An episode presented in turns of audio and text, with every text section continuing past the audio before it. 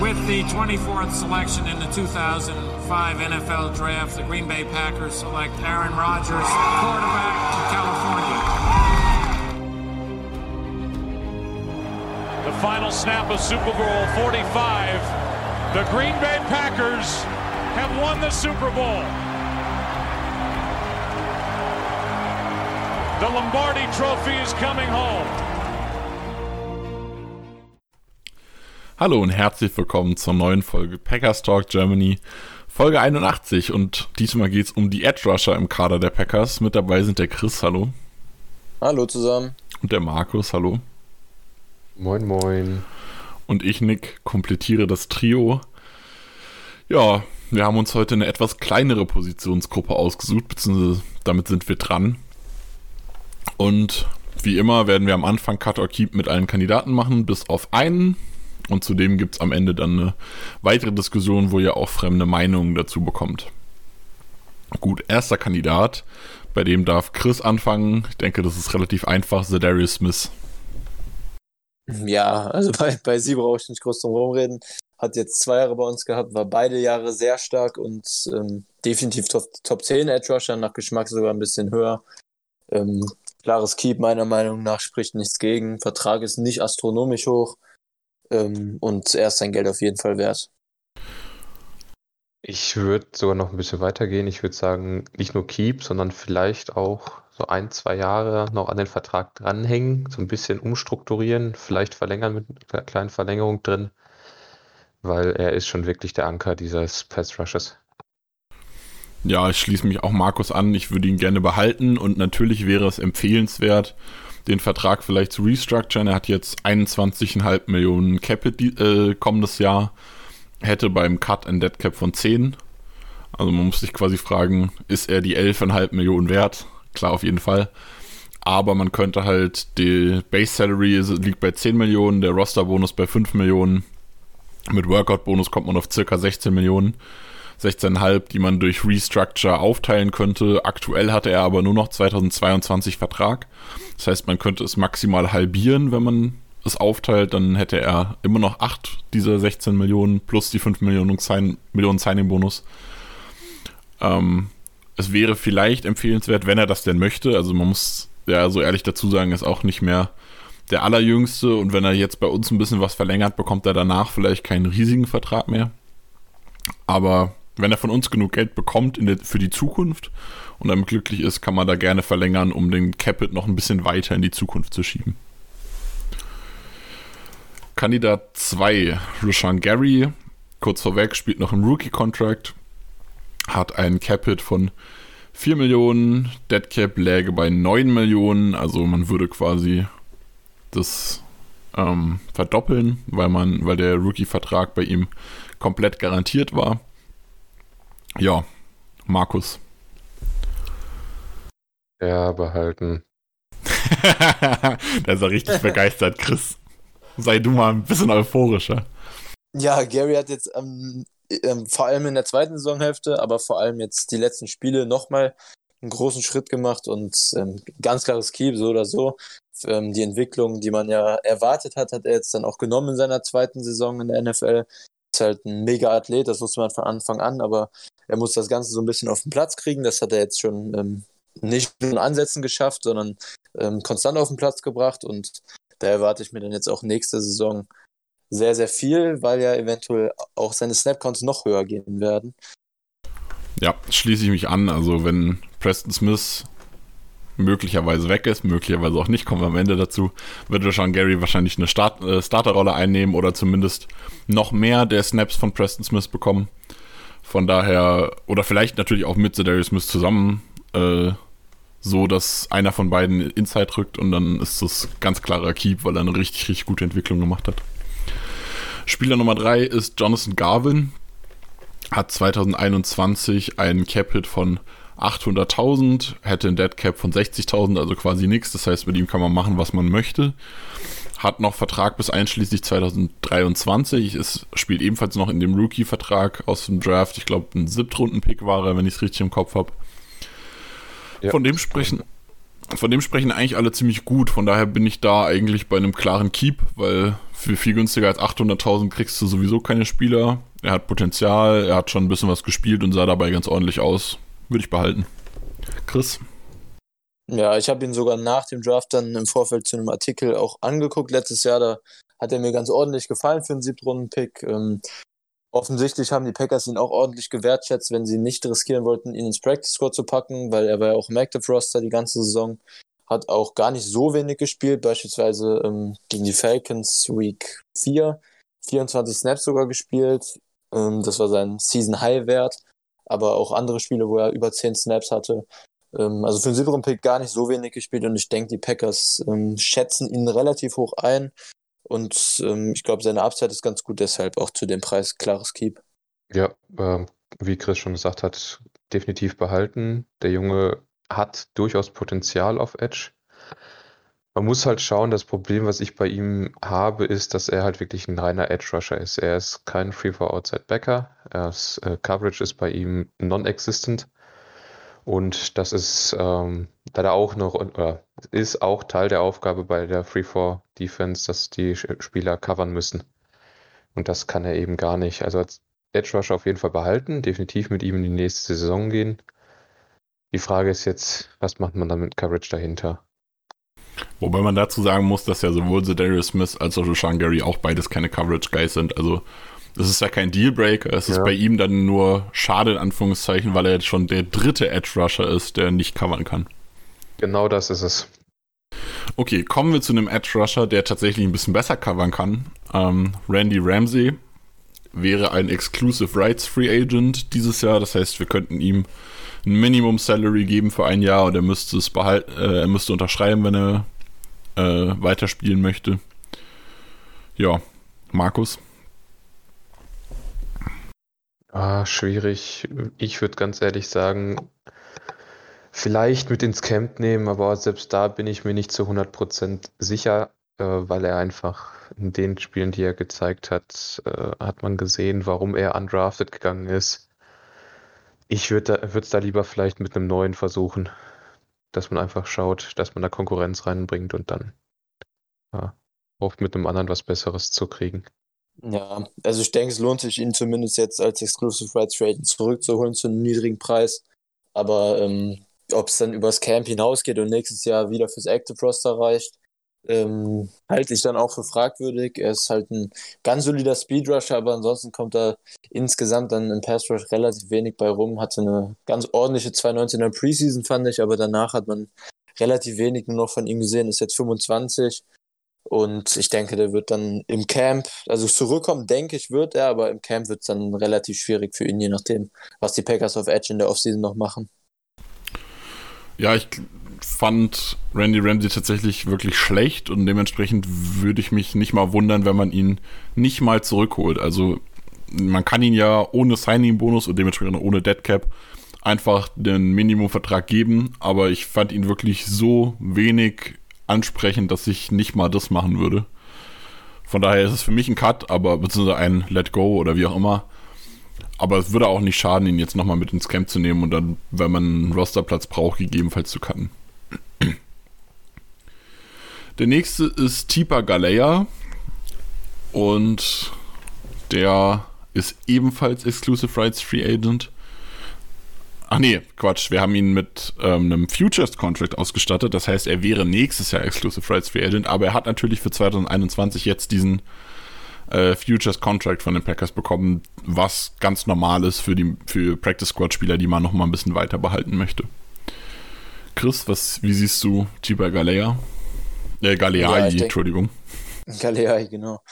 Ähm, kann man, denke ich, jetzt als aus Game Tape-Sicht relativ wenig zu sagen.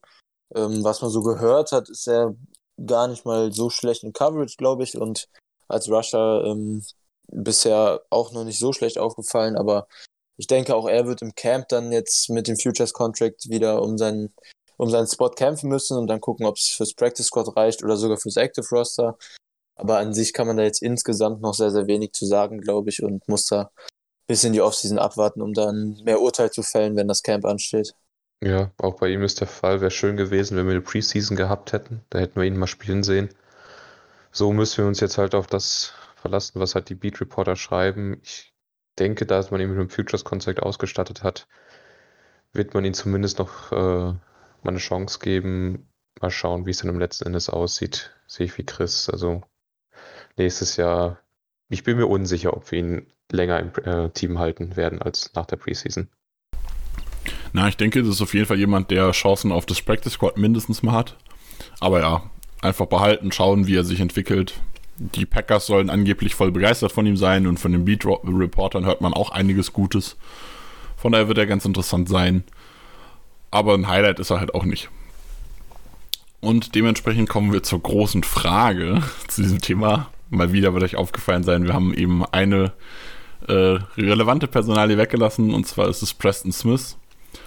Und zwar haben wir diese Woche die Frage, würdest du Preston Smith ähm, behalten oder nach dem enttäuschenden zweiten Jahr abgeben wollen? Zu der Vertragssituation. Er würde dieses Jahr bei uns 12 Millionen bekommen, ähm, wobei 16 Millionen Deadcap sind, äh, Cap-Hit sind mit dem Signing-Bonus-Anteil. Deadcap läge bei 8 Millionen, Signing-Bonus jeweils 4 Millionen von diesem und nächstem Jahr den Anteil. Das heißt, man würde 8 Millionen sparen, wenn man ihn jetzt cutten würde. Oder traden oder was auch immer. Und wie immer haben wir dann natürlich Gäste dabei. Zu Beginn Roman Motzkus. Danke das, an Roman, dass er hier mitgemacht. Und die anderen hört ihr dann im Anschluss auch. Sollten die Green Bay Packers Preston Smith behalten oder sehen, dass sie ihn so schnell wie möglich loswerden? Das ist die große Frage. Der Pass Rush Spezialist, der 2019 richtig eingeschlagen ist bei den Green Bay Packers, als er aus Washington kam, ist im Jahr 2020 durchgereicht worden, im wahrsten Sinne des Wortes. Und das, obwohl er einen wirklich guten, hochdotierten Vertrag bekommen hat. Und das ist genau die Krux.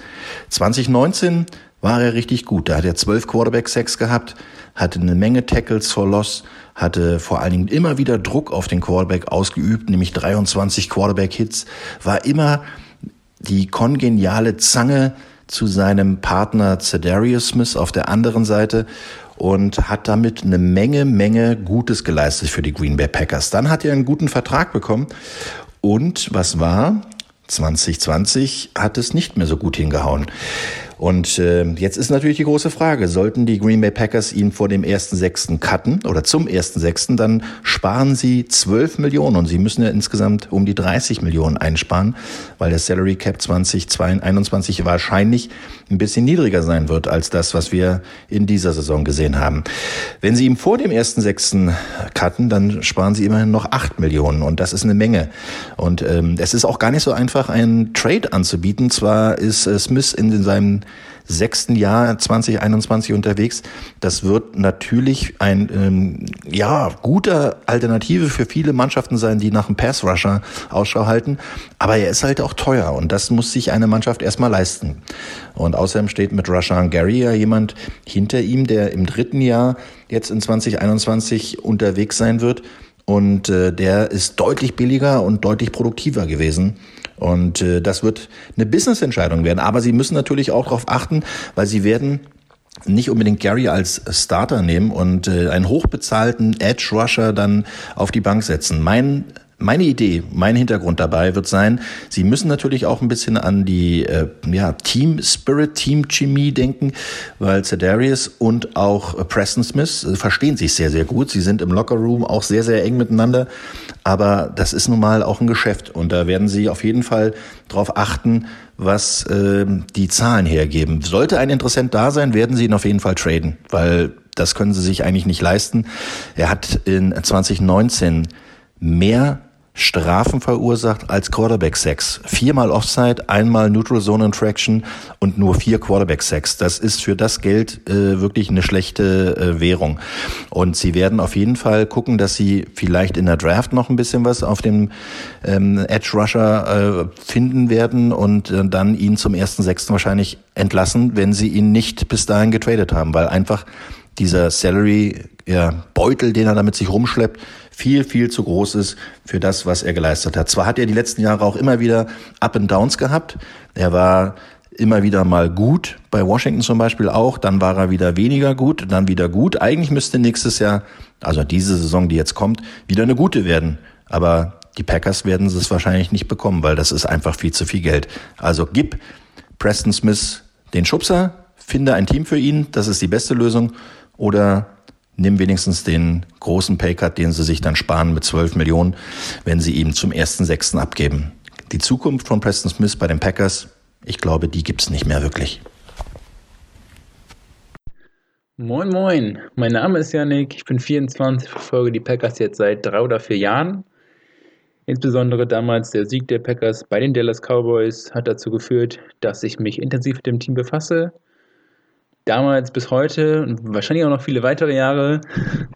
Deswegen freue ich mich auch heute kurz meine Meinung abgeben zu dürfen bezüglich Preston Smith und seiner persönlichen Zukunft bei den Green Bay Packers. Ob wir mit ihm sportlich gesehen ins nächste Jahr gehen oder ob wir ihn in dieser oder ob wir ihn in dieser Offseason entlassen. Hm, wenn man zuerst seine Statistiken anschaut, dann fällt zum einen auf, dass er lediglich vier Sacks in dieser abgelaufenen Saison hatte. Aber es fällt auch auf, dass er lediglich eine Pass-Rush Win-Rate unter 10% hatte, laut Pro Football Focus. Ähm, apropos aufgefallen, ist mir auch aufgefallen, dass er äh, in der Mike Patton Defense noch einige Aufgaben bezüglich Coverage hatte. Mhm.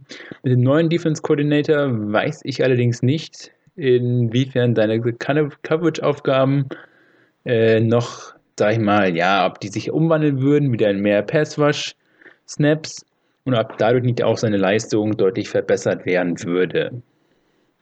Ähm, dennoch ist es so, dass die Packers eine sehr angespannte Situation bezüglich des Salary Caps haben und Preston Smith leider ja, jetzt leider das Pech hat, dass er, äh, dass wir mit einer Entlassung von ihm 8 Millionen an Cap sparen könnten. Hm.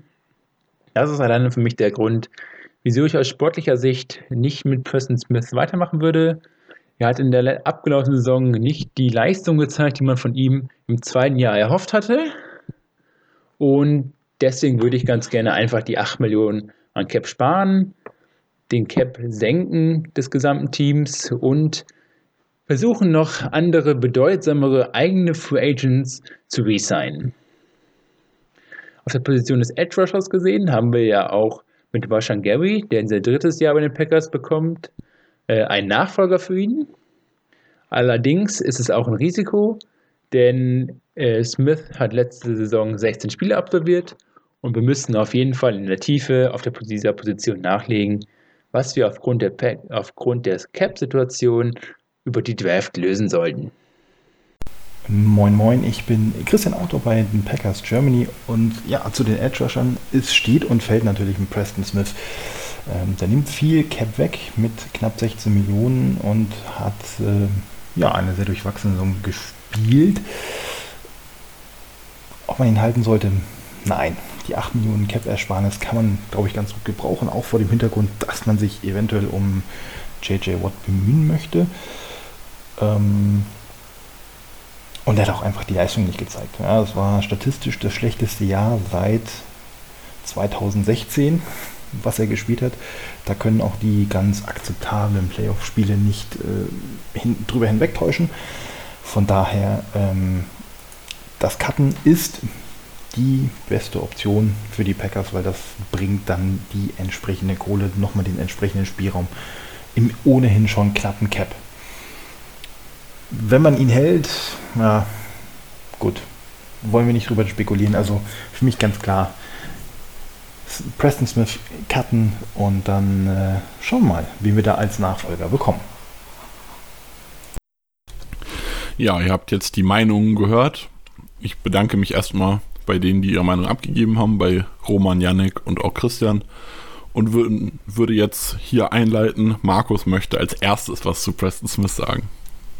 Äh, ja, und zwar es ist eine unheimlich schwere Entscheidung bezüglich Preston. Ich als Spielertypen würde ich ihn gerne behalten. Einfach, äh, weil man auch einen tiefen Edge Rush braucht und mit ihm hätten wir halt drei solide Edge Rusher und das ist definitiv wichtig, weil man die dann rotieren kann, weil man die auch alle drei aufs Feld schicken kann. Und er ist im Grunde der einzige aus unserer Edge Rotation, der auch vernünftig in Coverage gedroppt ist. Ob das jetzt alles so gut war, was er da gemacht hat, ob er da immer eine vernünftige Leistung gebracht hat, war wechselhaft, aber er hat es zumindest äh, so gut gemacht, war besser gemacht als seine Kollegen nebendran. Dementsprechend, das ist halt auch ein Teil der Aufgabe der Free Four Outside Linebacker oder der Edge Rusher bei uns, dass sie eben in Coverage droppen, dass sie eben nicht nur den Quarterback jagen. Und dementsprechend würde ich ihm das Ganze nochmal verzeihen, dieses zweite Downjahr, und würde ihn sehr gerne im Kader behalten. Problem ist der Cap Space. Wenn man mir jetzt, mich jetzt vor die Entscheidung stellt, Smith cutten und zum Beispiel Lindsley halten, bin ich sofort dabei, Preston zu cutten. Auch wenn man ihn cutten muss, um halt unter den Cap zu kommen, verstehe ich vollkommen, wenn man ihn cuttet. Grundsätzlich würde ich ihn aber behalten wollen. Ja, würde ich mich, glaube ich, in der Theorie anschließen. Mit dem Unterschied, dass ich ihn noch ein bisschen schlechter gesehen habe als du. Ich fand ihn auch in Coverage nicht vernünftig, sondern einfach schlecht. Ähm, also hat mir auch Coverage gar nicht gefallen, wobei das vielleicht auch einfach daran lag, gegen wen er teilweise Coverage, Coverage gespielt hat. Also wenn er einen Wide Receiver zum Beispiel One-on-One -on -one covern soll, ist es vielleicht auch einfach ein Scheme-Problem. Was ich jetzt noch als Pluspunkt in Anführungszeichen für Preston auf dem Zettel stehen habe, ist, dass Joe Barry, unser neuer Defensive Coordinator, ähm, bei den Redskins gerade Defensive Coordinator war, als die Redskins ihn gedraftet haben. Das heißt, die kennen sich schon. Er scheint damals zumindest in gewisser Weise von ihm überzeugt gewesen zu sein, sodass er gesagt hat, ähm, beim Draft, mit dem kann ich arbeiten. Generell ist es ja meistens so, dass äh, die Koordinatoren zwar nicht das finale Wort haben, sondern der GM, beziehungsweise in Abstimmung mit dem Head Coach oder dem Owner. Aber die Koordinatoren werden dann natürlich auch nach ihrer Meinung gefragt. Und ich denke, wenn er gesagt hat, ja, den Preston Smith, den kann ich gebrauchen, dann wird er ja schon ein bisschen was von ihm gehalten haben. Und ich glaube, dass ja, Joe Barry vielleicht jemand sein kann, der Preston Smith sehr gerne halten würde. Ich bin, sehe das tatsächlich ein bisschen eindeutiger als, ähm, vor allem als Markus. Ähm, meiner Meinung nach führt da kaum ein Weg dran vorbei, auch wenn es mir relativ schwer fällt, weil weil Preston, seit er zu uns gekommen ist, immer sehr, sehr sympathisch gewirkt hat, ein sehr, sehr guter Locker-Room-Guy war, was man so mitbekommen hat. Die ganze Smith Bros-Story war von Anfang an sehr cool. Aber insgesamt glaube ich jetzt, wenn man einzelne Faktoren anguckt, Garys Entwicklung, die er jetzt gemacht hat, dass das einfach sehr leicht zu verkraften wäre und ähm, wahrscheinlich nicht mal ein Qualitätsverlust wäre, weil Gary an, jetzt zum Ende der Saison definitiv sogar besser als Preston war, zumindest was Pass Rush angeht. Ähm, Dazu kommt dann halt diese, diese 16 Millionen Capit, die einfach für Prestons Leistung viel zu viel sind. Und man muss halt auch immer dran denken, dass letzte Saison mit seinen 12 Sacks das Ganze ein bisschen über seine tatsächliche Leistung weggetäuscht hat. Also Preston war 2019 zwar viel besser als 2020, aber er war halt nie so gut, wie 12 Sacks irgendwie gezeigt haben. Also teilweise wirkt es so, als wenn er und sie letzte Saison auf einem Level gesehen wurden und sie war halt auch letzte Saison schon deutlich besser als Preston ähm, in sämtlichen anderen Stats, Advanced Stats vor allem. Und jeder, der viel Tape geguckt hat, hat das auch gesehen. Ähm, deshalb die, die Box-Stats von Preston waren letzte Saison insgesamt auch ein bisschen besser, als seine Leistung tatsächlich war. Ähm, und deshalb kam diese Saison dann so ein bisschen auch in seinen Stats die Regression rein. Und ähm, ja, er hat sich natürlich definitiv auch insgesamt verschlechtert, aber für mich ist es insgesamt tatsächlich auch in Anbetracht dann der Cap-Situation, in der, in der die Packers jetzt gerade sind, ähm, sie müssen irgendwie Cap-Space kreieren, ist das eine leider der leichteren Entscheidungen aus personeller Sicht, um Cap-Space zu kreieren, in meinen Augen. Es gibt halt immer ein paar, ein paar Spieler, die dem zum Opfer fallen, auch gute Locker-Room-Guys, aber das ist für mich leider sogar eine leichtere Entscheidung. Ja, final stimme ich dir auch zu. Für mich ist Preston Smith ein Cut-Kandidat, beziehungsweise ein relativ sicherer Cut sogar. Wobei ich dazu sagen muss, vielleicht findet man jemanden, der für ihn tradet. Es ist immer, ich bin immer, äh, bin kein Fan davon zu sagen, ja, Spieler, die man nicht will, kann man einfach wegtraden, weil was, warum sollten andere einen Picks dafür geben? Aber ich sag mal, ich würde ihn generell behalten, wenn sein Vertrag nicht so enorm wäre. Und wenn man die 4 Millionen Signing-Bonus abzieht, die er quasi bei uns lässt, sind es dann auch in Anführungszeichen nur 12 Millionen dieses Jahr das ist für Preston fast schon es ist immer noch zu viel, aber ich sag mal, wenn man gar keinen Pass Rush hat, ihn vielleicht in eine andere Rolle einsetzen will, also mehr rushen lassen will, dann könnte ich mir schon vorstellen, dass es Teams gibt, die dafür vielleicht einen mittleren bis späten Pick abgeben würden. So oder so, ich würde ihn nicht behalten. Das Einzige, was ich mir vielleicht vorstellen könnte, dass man ihn behält, ist, wenn er sagt, er verzichtet aktiv auf Gehalt, indem er entweder ein Vertragsjahr hinten anschließt mit demselben Geld oder was auch immer. Ähm, dann könnte ich sagen, ja, vielleicht überlegt man sich das nochmal, aber eigentlich, ich kann mir nicht vorstellen, dass er das macht, weil er wird auch danach wieder einen guten Vertrag bekommen. Und generell, ja, ich denke auch, dass es einfach jetzt an der Zeit ist, Gary diese Starting-Rolle zu geben. Und Preston wird ja auch nicht glücklich, wenn er bei uns dann für weniger Geld nur die Nummer 3 ist. Von daher, ich kann mir nicht vorstellen, dass er nächstes Jahr, beziehungsweise genau genommen sogar zum neuen League-Jahr, weil da wäre der Roster-Bonus von viereinhalb Millionen, beziehungsweise ich glaube am dritten Tag äh, wäre der Roster-Bonus von viereinhalb Millionen fällig und da kann ich mir nicht vorstellen, dass äh, die Packers ihn dann noch auf dem Roster haben. Ja, aber was wir dann für ein Problem haben, ist, dass unsere, dass sämtliche Edges dann reine Rusher sind. Das ist, dann haben, sind, stehen wir mit einem Gary da, mit einem Smith, mit einem Garvin und einem Galea, wo wir eben nicht genau wissen, wie sind die dann wie spielen die in der dritten Rolle als Nummer drei oder so? Und Gary, wenn, mit der, wenn der mit seinen athletischen Fähigkeiten nicht in, bis jetzt nicht in Coverage eingesetzt wurde, oder verschwindend gering, ein, zwei Snaps oder so, ich habe es jetzt nicht im Kopf. Aber wenn der nicht in Coverage eingesetzt wurde, muss das ja im Prinzip heißen, dass das, dass das Coaching-Team in, in, ihm keinen Coverage-Guy sieht. Sprich, wir haben unseren einzigen Coverage-Guy, den wir brauchen in der Free-4-Defense, geben wir ab. Wir müssten dann praktisch entweder in der Free Agency, wo wir eh schon keine Kohle haben, oder im Draft, wo es x andere Positionen gibt, die mindestens wichtiger sind, ähm, würden wir uns jetzt noch die Lücke aufmachen und einen Edge Rusher suchen, der gleichzeitig auch noch halbwegs vernünftig in Coverage ist. So einen findest du aber nicht spät im Draft, sondern früh. Und früh haben wir eigentlich andere Prioritäten.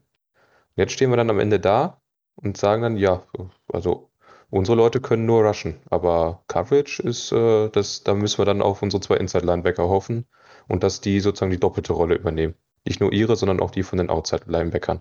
Ja, ich glaube, ich sehe den Qualitätsverlust dann nicht ganz so schlimm, weil Preston meiner Meinung nach eben auch nicht covern konnte.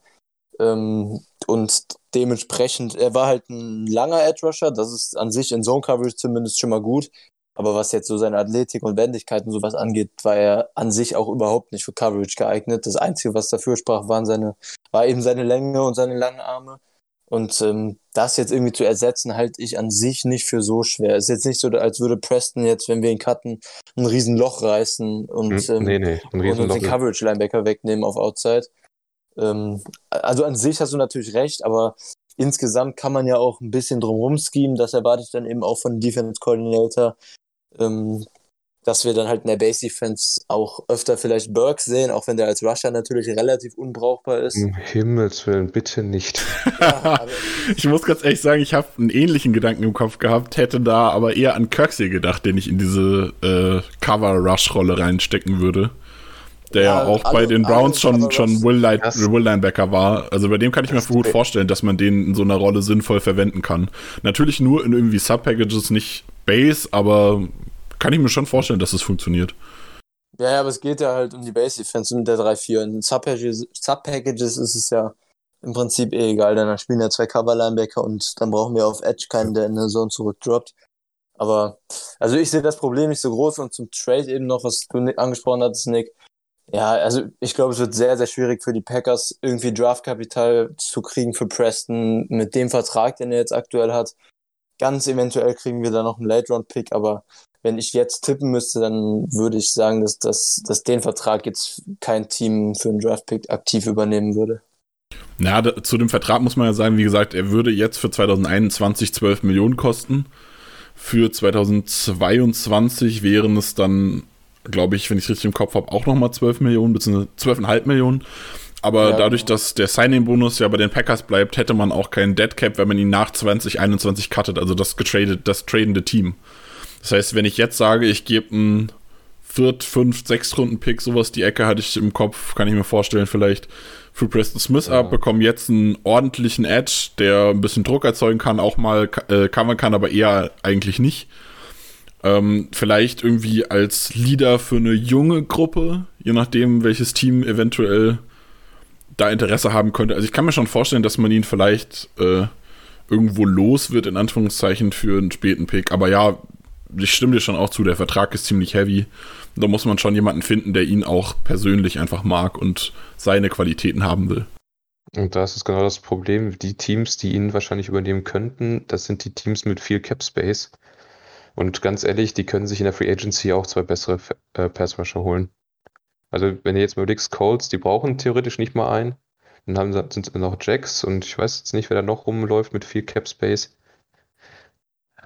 Schwierig, also getradet kriegen wir den, glaube ich, nicht. Wird auf jeden Fall schwierig. Ja. Also von daher immer, also es, klar, ich, äh, es ist eine Cap-Casualty. Also wir werden uns wahrscheinlich von ihm verabschieden müssen, aber es wäre kein guter Cut. Es wäre echt aufgrund des Caps geschuldet, dass wir ihn, also meiner Meinung nach, dass wir ihn da verlieren. Aber so läuft es in der NFL manchmal. Ja, ich sehe es ein bisschen weniger drastisch, glaube ich, auch wenn wir jetzt nicht in so einer Cap-Hölle wären wie aktuell, glaube ich, dass der Cap den Preston jetzt in die nächste Saison trägt, den, Entschuldigung, den Packers in, auch in anderen Szenarien zu hoch wäre. Ja, also ich schließe mich da auch Chris an. Ich finde nicht, dass die Cap-Druck-Situation, die die Packers haben, ein Grund sind, äh, Preston zu cutten, sondern, weil, also ich bin der Meinung, Edges kannst du nie genug haben. Wenn du einen Edge hast, der in einem ordentlichen Preis-Leistungs-Verhältnis ist, cuttest du den nicht. Aber das Preis-Leistungs-Verhältnis generell ist einfach schlecht. Und deshalb, also selbst wenn die Packers Cap zur Verfügung hätten, würde ich darüber nachdenken, Preston zu cutten. Ähm, Jo hat das schon angesprochen. JJ Watt ist gerade so ein bisschen in der Diskussion, sagen wir mal. Da würde ich dann eher JJ zu Watt dem gehen. Ich muss aber. Ja, äh, der ist kein Ersatz in Coverage, auf jeden Fall nicht, nee. Aber ich sag mal, dann hätte man noch ein Edge, aber also da muss ich ganz ehrlich zu sagen, ich glaube auch nicht dran. Ich weiß, könnt ihr ja gleich noch sagen, was ihr zu JJ Watt denkt kurz, aber also ich glaube da auch nicht dran, dadurch, dass wir halt diese Cap-Situation haben, aber ja, also ich glaube nicht, dass die Cap-Situation der Packers jetzt der Hauptgrund ist, wieso Prestons Vertrag schlecht ist. Um, ähm, okay, das Preston-Thema haken wir dann mal an der Stelle ab, weil da habt ihr zwar eine andere Meinung als ich, ist ja auch vollkommen in Ordnung so. Ähm, bei JJ Watt, ich würde ihn aber nicht als Preston-Ersatz sehen, sondern ich würde ihn als äh, Free, also Interior Defensive Liner neben Kenny Clark als Ersatz für Lancaster, Lowry oder wer da sonst noch so rumläuft sehen. Und dementsprechend, selbst wenn JJ Watt kommen würde und wir Preston Smith abgeben würden, hätten wir noch einen Need auf Outside Linebacker, weil wir dann, weil wir die Position nicht ersetzen würden, sondern wir hätten einfach nur einen besseren Inside, äh, Inside Defensive Line Spieler mit JJ Watt bekommen. Wäre eine geile Story. Ich persönlich sehe es aber auch nicht, dass die Packers ihn bekommen, einfach aufgrund der Cap-Situation. Für mich gibt es nur zwei Teams bei JJ, und zwar Green Bay oder eben äh, Pittsburgh mit seinen Brüdern. Und da glaube ich, wird er sich vielleicht eher für seine Brüder entscheiden und dann mit denen zusammen spielen. Ja, also ich halte es jetzt auch nicht für mega sinnvoll, ihn zu holen. Das liegt zum einen daran, dass ich ihn nur holen würde, wenn er wirklich billig unterschreibt. Also ähm, definiert so unter 7 Millionen, 7, 8 Millionen und das würde aus seiner Sicht halt einfach überhaupt keinen Sinn machen. Ähm, warum sollte so ein Vertrag bei den Packers unterschreiben? Er wird irgendwo noch deutlich mehr Wert haben und dazu auch noch, was Markus gerade angesprochen hatte, dass er Interior D-Line spielt. Ähm, das wäre wahrscheinlich so in Sub-Packages und bei, bei Third-Down-Situationen oder bei Obvious Passing Downs.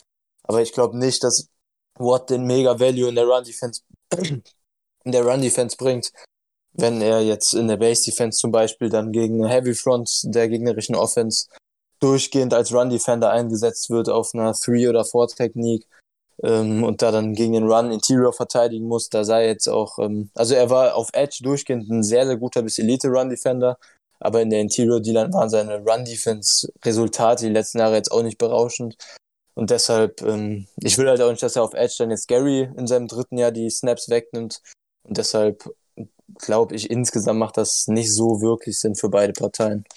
Weil man mit ihm natürlich auch einen äh, guten Spieler in den Lockerroom reinkriegen würde. Ne? Also, das auf jeden er, Fall, ja. Das ist er ist eine absolute Lockerroom-Präsenz. Er schafft, er ist ein Fanliebling in Houston gewesen, er wäre ein Fanliebling in Wisconsin von Tag 1 an. Und er ist ein absoluter Leader. Also was seine Präsenz angeht, wäre wär er schon echt sehr, sehr wertvoll. Gut, dann würde ich das Thema abschließen. Was mir jetzt gerade noch in den Kopf gekommen ist, was vielleicht noch ganz interessant ist für den einen oder anderen. Ähm, ich hatte zuletzt gehört, dass man ein Post-6-1 oder June 1 Tra äh, Release oder Trade, was auch immer, mit Preston machen könnte und könnte dann nochmal 4 Millionen sparen, die sich auf den Cap 2022 aus, äh, draufschlagen. Das ist nicht so einfach, weil das heißen würde, dass er bis zum 1.6. auch in den Büchern steht. Das heißt, man würde diese Ersparnisse von 12 Millionen erst ab dem 1.6. haben. Das heißt, man musste irgendwie anders bis zum 1.6. ins Plus kommen. Also diese 8 Millionen, wir, wir sind ja aktuell in der Situation, dass wir nicht einfach generell Cap sparen wollen, sondern dass wir wirklich Cap sparen müssen, bis das neue League-Jahr losgeht. Und wenn wir halt diesen 6-1-Trade oder diesen June 1 Trade oder Release machen würden, dann würden wir die Ersparnis erst ab dem 1.6. haben und nicht schon März, wenn das neue Liga, Ligenjahr losgeht. Ja, genau deswegen halte ich das ehrlich gesagt für Quatsch, weil wir müssen bis zum 17. März oder irgendwo Mitte März fängt ja das neue Liga an, bis dahin müssen wir unter den Cap kommen. Da können wir uns nicht so einen Spieler leisten, wenn man jetzt sagt, man cuttet ihn aus Cap-Gründen, den bis Juni im Kader zu halten. Dann bringt uns, sein, äh, bringt uns der Pick, den wir bekommen, der wäre erst für 22, bringt uns dann nichts dieses Jahr. Und wir müssten dann noch irgendwie, entweder schon vorher im Draft, oder müssten halt dann in der Resterampe, in Anführungszeichen, der Free Agency irgendwie noch einen Ersatz für ihn finden. Und da findet man garantiert keinen gleichwertigen Ersatz, der deutlich günstiger ist.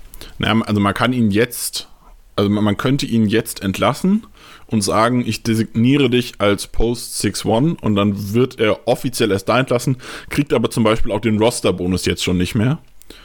Ähm, wie gesagt, aber er würde halt bis zum 1.6. dann in den Büchern stehen, das heißt, er hätte diesen Cap-Hit von 16 Millionen, der stünde bis dann da. Und diese ja, 8 genau. Millionen Einsparungen hätte man halt erst zu spät, deswegen sage ich, das ist genau. halt in dem Moment macht das keinen Sinn. Ich wollte das nur genau. nochmal erklärt haben. Okay, gut. Okay, dann bedanke ich mich für heute bei euch beiden fürs Mitsprechen. Ich bedanke mich bei unseren Gästen äh, Roman, Yannick und Christian. Ich bedanke mich bei euch fürs Zuhören. Von mir nochmal die Info zum Abschluss des Podcasts. Wir haben eine neue Facebook-Seite. Wenn ihr da Interesse daran habt, uns zu followen, facebook.com slash packersgermany, einfach in einem Wort aneinander geschrieben. Könnt gerne vorbeischauen, lasst ein Like da. Wir bauen da eine neue Facebook-Seite auf und Ansonsten reiche ich das Wort weiter an meine beiden Kollegen. Bis zum nächsten Mal. Go Pack Go. Ja, auch von mir. Danke fürs Zuhören. Hat wieder viel Spaß. Demnächst Go Pack Go. Ja, auch von meiner Seite aus äh, hat wieder viel Spaß gemacht. Ich hoffe, ich wünsche euch viel Spaß beim Zuhören und dann bis zur nächsten Folge. Go Pack Go.